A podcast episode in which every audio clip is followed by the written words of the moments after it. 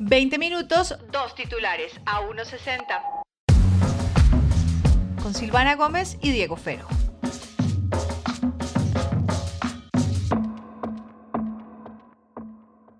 Diego Fernando, oyentes, audiencia linda de este podcast, ¿cómo están? ¿Cómo los trata esta semana? ¿Cómo estás, Diego Fernando?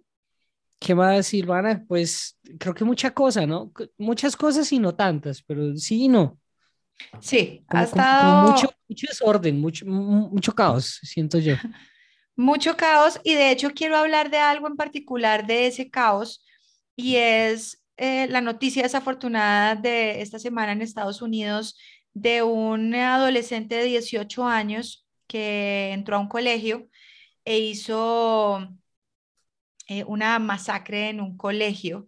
En Estados Unidos usted puede ir a una tienda y comprar armas, porque sí, porque así es, eh, son las reglas allá.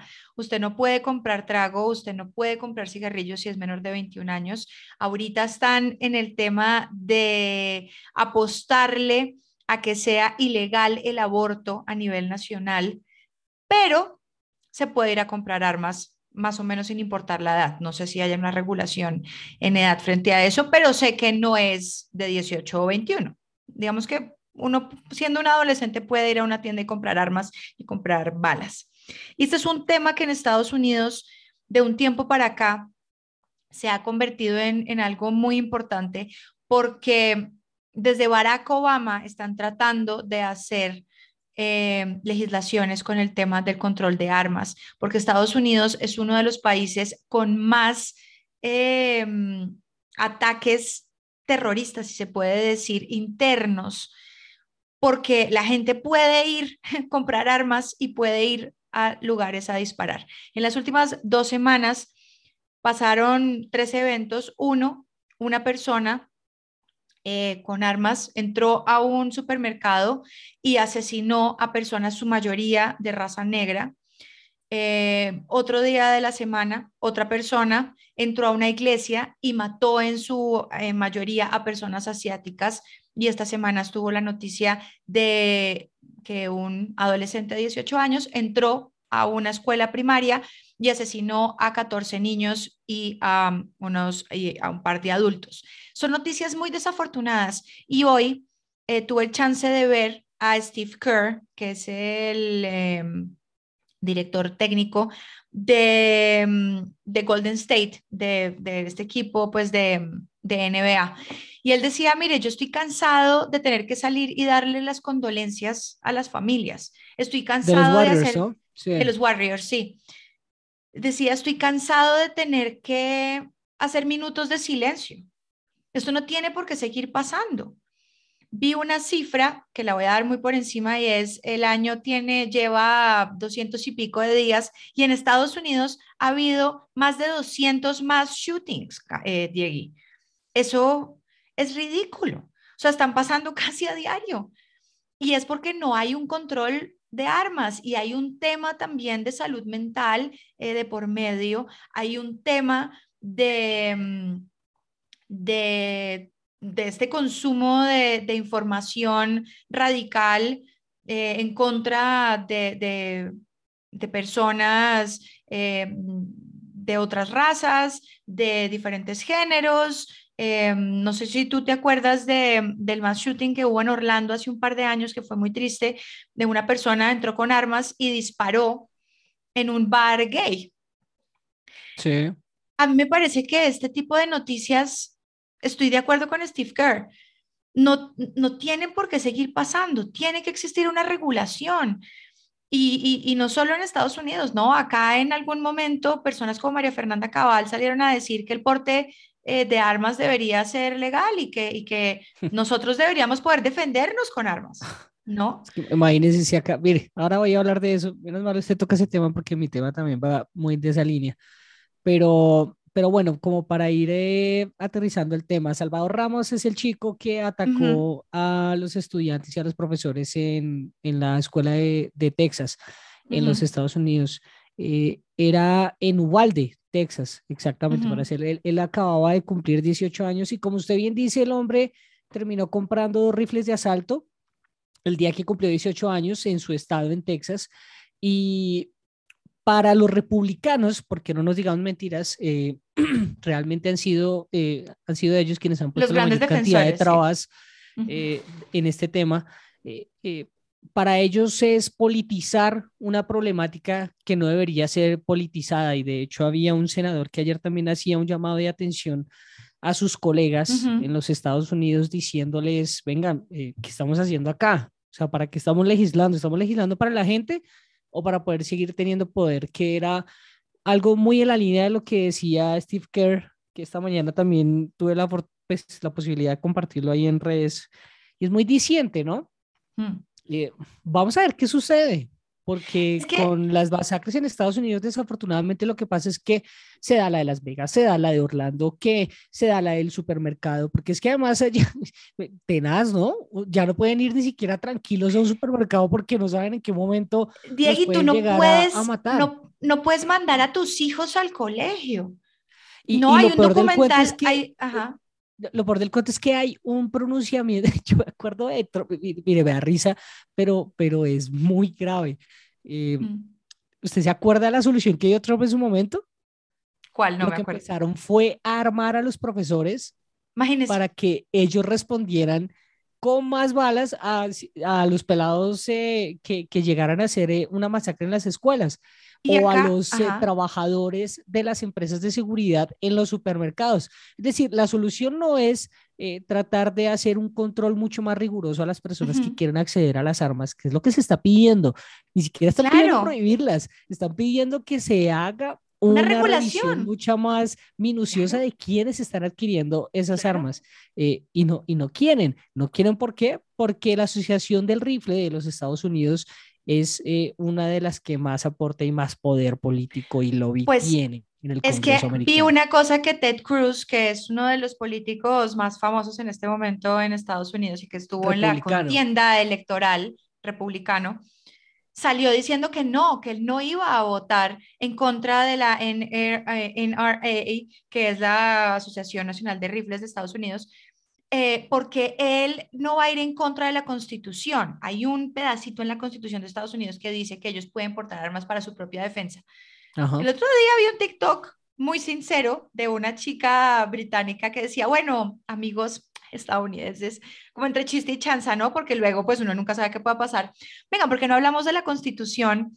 ¿Ustedes no creen que esta constitución pues que fue hecha como en 1800 y tal por puros hombres, eh, en otros contextos políticos sociales, pues tenerla todavía acá como tomando decisiones de cosas. Nadie está diciendo que tengan que hacer una constitución nueva, es de revisar ciertos puntos e ir actualizando. Pero sí deberían hacer una constituyente, Silvana. De acuerdo, porque hay muchas cosas de la, de, la, de la constitución americana que terminan atravesándose porque ellos siguen tratando de respetar, eh, lo que en su momento fue la construcción de esta constitución. Y hay muchas cosas que de hecho están atravesando no solamente este tema, sino pues también el otro tema que era, que era digamos, una, una sacada de cara que le hacían a los republicanos, ¿no? Tanto que joden a las mujeres con el tema de, de, del aborto. Del aborto. De las libertades que tienen reproductivas o no, o de la protección de vida, de los pro vida, ¿no? y no quieren hacer nada para defender la vida de los niños y las niñas en las escuelas, de la gente en los supermercados, de la gente en los clubs. Es decir, entonces, ¿para dónde van? Pero entonces, mire, mire, Silva, porque yo creo que es importante poder unir ambos temas y va mucho de la mano con la forma como nosotros queremos responder a la violencia.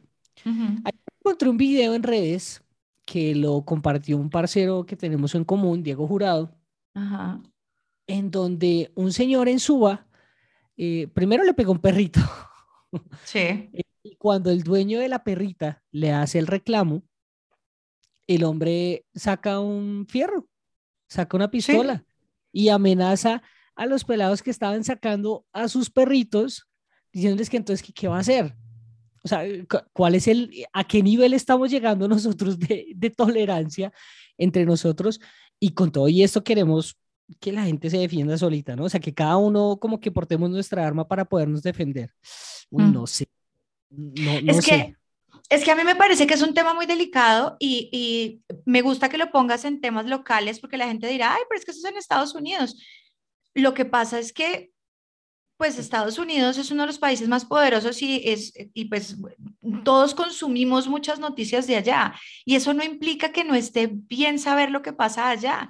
Y es que nosotros como colombianos tenemos mucha familia y muchas personas que viven allá y que de pronto hay personas que han considerado el sueño americano de irse a vivir a otro país, a Estados Unidos particularmente.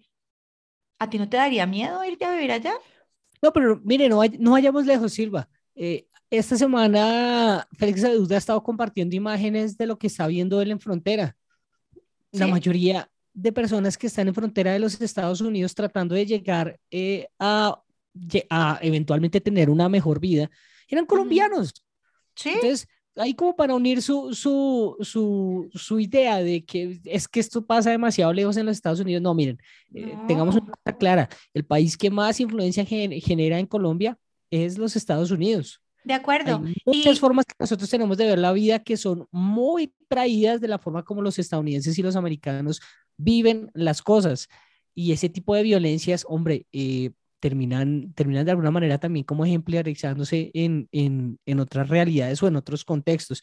Eh, yo creo que, yo creo que hombre, eh, también es que los americanos se han demorado en regular eso, pero también es que pasa por un tema de plata, yo creo. Pero por supuesto, pues obvio que es de plata y poder. Y los presidentes, obviamente, porque uno como ciudadano dice, pues que el presidente, ¿por qué no hace? Los presidentes de los países, cuando existe una democracia eh, y existe un congreso, los congresos son los que tienen que tomar la mayoría de las decisiones, ¿no? El presidente no se puede sentar y decir, bueno, vamos a hacer esto, por más buena que sea la intención, tiene que pasar por congreso, tiene que pasar por ciertas eh, personas y instituciones, porque pues así se supone que funciona, ¿no? Eso es lo que decía Steve Kerr también.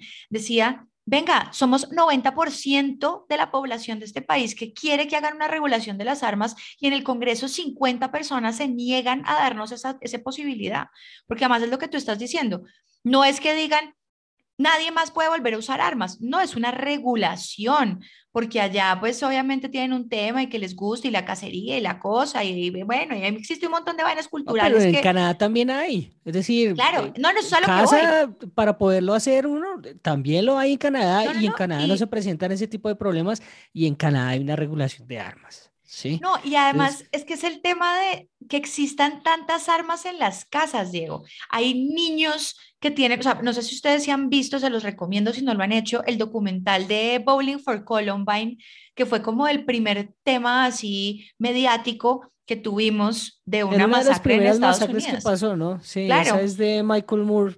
¿Hace cuántos años? Es un documental, tendrá unos 20 años. Por ahí mínimo.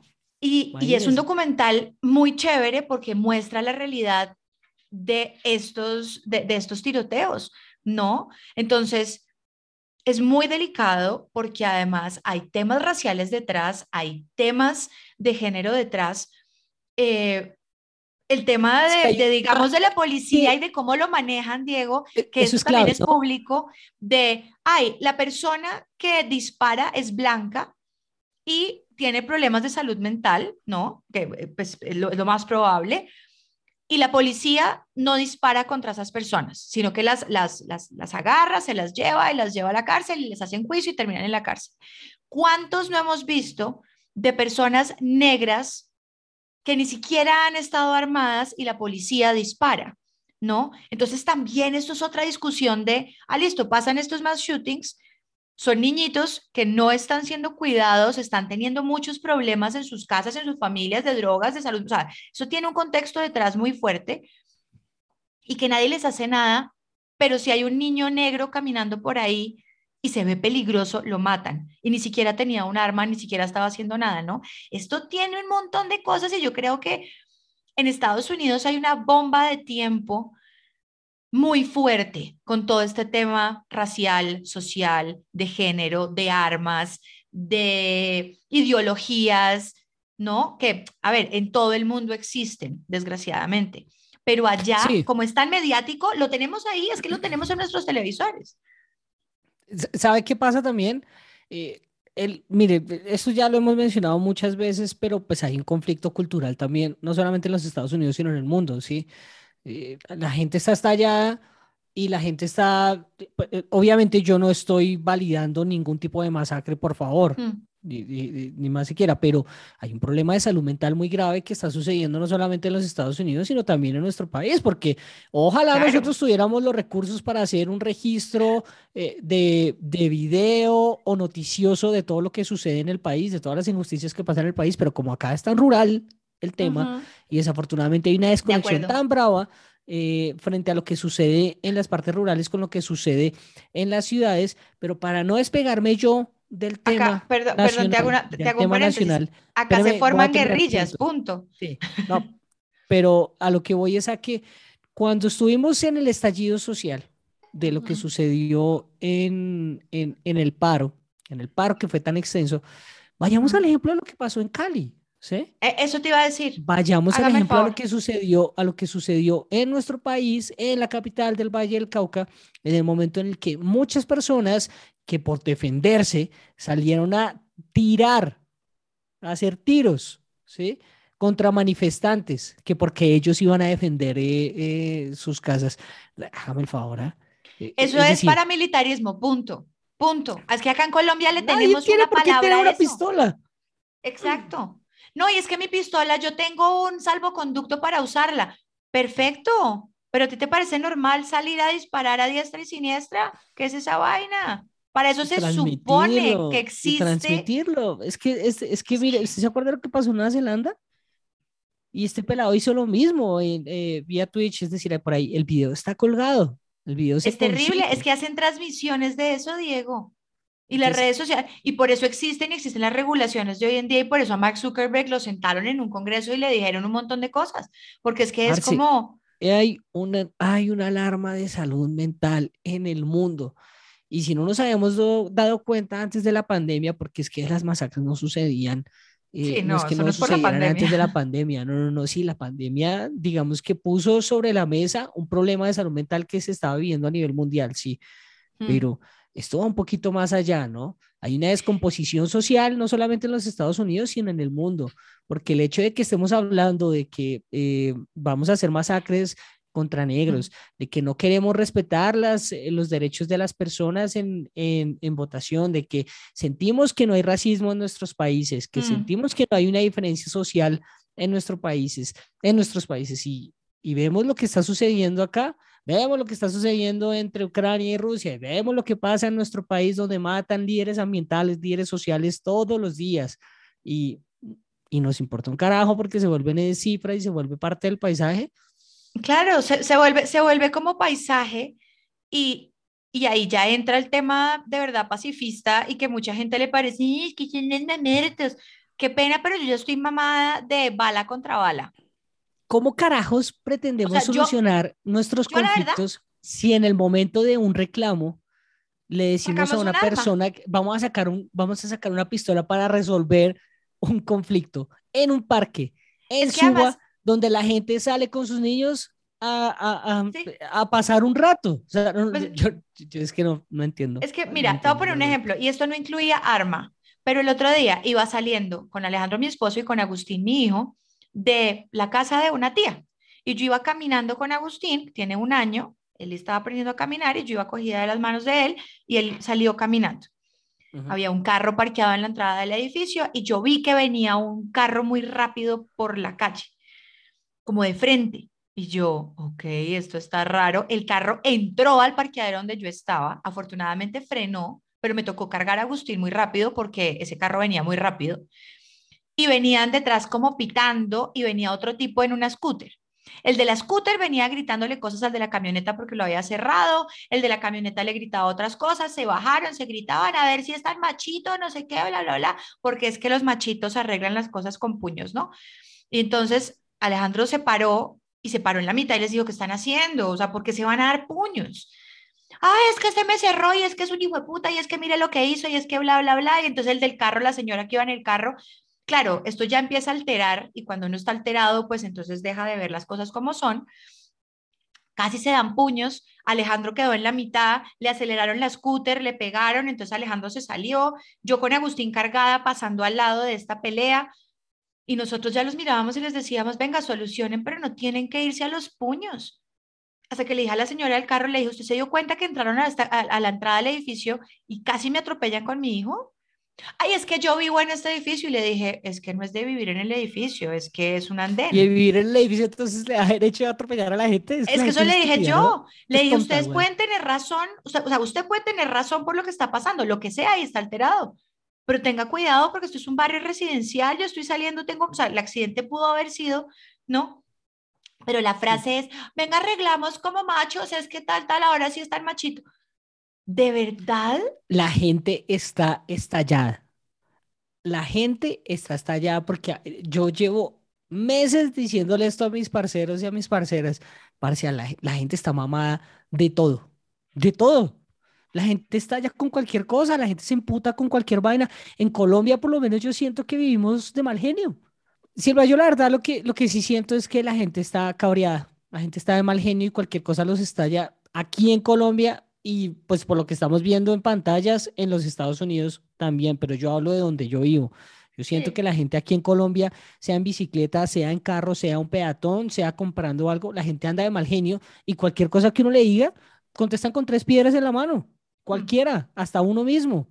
Sí, de acuerdo. le está pasando al mundo. La gente está estallada y siento que también las redes como que tienen un gran ingrediente ahí, pero no solamente, no son la raíz del problema. La gente está puta. La gente está cabreada. El la, raíz del problema es mucho más viejo y las redes sociales lo que pasa es que le echan candela a la vaina. Pero vuelvo, no es un tema mamerto, es que hay que darle la vuelta a la cosa y hay que encontrar otra solución. Y, o sea, a, mí, a mí lo de plomo con plomo ya me sabe a mí. A mí eso, donde sea. Y aquí en Colombia es donde más me sabe a mierda porque es que yo no estoy dispuesta a criar a mi chino como yo crecí. Yo no estoy dispuesta a eso. Y la solución de mucha gente es, ay, pues no tenga hijos. ¿Cómo así? Entonces, es lo mismo de Petro, entonces no salga con el celular porque para que no lo roben. No, no son tan Pero mire que pero mire que la gente ha ido tomando una decisión por esa línea. Claro. La gente como, y me, me, incluyo, o sea, yo pongo mi ejemplo, esto no se debería hacer, pero bueno, voy a poner mi ejemplo. Yo honestamente eh, he tomado la decisión de no tener hijos porque digo, ¿en qué berraco mundo va a crecer un hijo mío? ¿Sí? En este mundo yo quiero que crea, yo no quiero que crezca en este mundo. Entonces, ¿qué hice yo? Pues eh, con mi pareja tomamos la decisión de, pues no, vamos a tener hijos. Y no debería ser. No debería ser la, la, la, la, la razón por que uno toma la decisión de no tener hijos. O sea, es decir... De acuerdo. La decisión, la decisión debe venir de otra cosa, no de... Es que es, es preferible no, porque el mundo es una mierda. Es que no voy a decir la frase tal cual. Bueno, miren, esta no es publicidad política pagada ni nada, pero en verdad la gente merece vivir sabroso, parce. Nosotros deberíamos tener, eh, deberíamos poder vivir con dignidad. Me parece sobre todo eso. Es con las mínimas condiciones, con que uno pueda salir tranquilo de la casa, porque eso también es una grandísima mierda y lo hemos hablado acá, no se puede salir tranquilo eh, eh, y de hecho uno trata de restringir esas salidas porque uno no sabe qué le pueda pasar, ¿sí? Uno, no merecemos eso. Estoy mamá de vivir con miedo, entonces, estamos a puertas de unas elecciones. gane quien gane, por amor a Dios, a Jesucristo, a la Pachamama y a todo lo que usted crea, que ojalá nos vaya bien. Que votemos bien y que seamos conscientes y sobre todo seamos críticos. Es decir, entendamos, miren, miren el ejemplo de los Estados Unidos y mírenos a nosotros, ¿sí?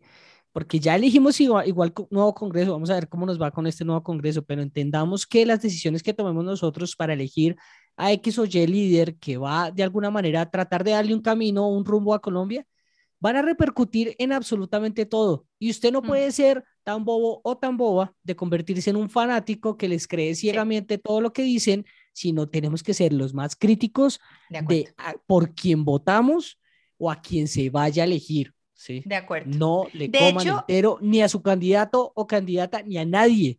de acuerdo. Eso también lo hemos dicho muchas veces entonces. Vamos a ver cómo terminan estas elecciones y no le coma entero a los políticos, que es que son políticos. Mm. Entonces, por ahí hay mucha cosa, hay mucha promesa, hay mucho populismo, porque es que necesitan ganar. Volvemos a lo que hablábamos hace un par de capítulos Yo les hago piscina, yo les pongo gin day, yo les doy donuts todos los viernes. Es obvio, porque ni todos los votos, punto. Más fácil, listo. Y no se puede, no se puede convertir en entretenimiento ver cada masacre transmitida por stream. Sí.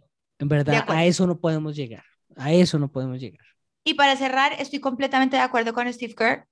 Yo también estoy mamada de minutos de silencio, de mandar condolencias y de, ay, qué pesar, porque es que lo que necesitamos son soluciones, no solo corazoncitos y Jesús, eh, lo que sea. Está bien apoyar las cosas, pero hay, hay límites y hay que tomar decisiones y hay que tomar medidas. Ni las oraciones ni las condolencias van a devolverle la vida a las personas que se murieron ahí, ni a nuestros líderes ambientales, ni a nuestros líderes sociales, ni un fierro va, va, a ser la solución para una discusión porque se le pegó a un perrito de acuerdo, claro, Más violencia nos va, nos va a dar un buen fin. Si quieren seguir hablando de estos temas, nos pueden seguir en nuestras redes sociales, arroba Silvana Gómez, arroba Diego Fero, en Twitter y en Instagram. Y si usted que nos está oyendo cree que esto le puede servir a alguien, no duden en compartirlo. Esto es A 160 con Diego Fero y Silvana Gómez.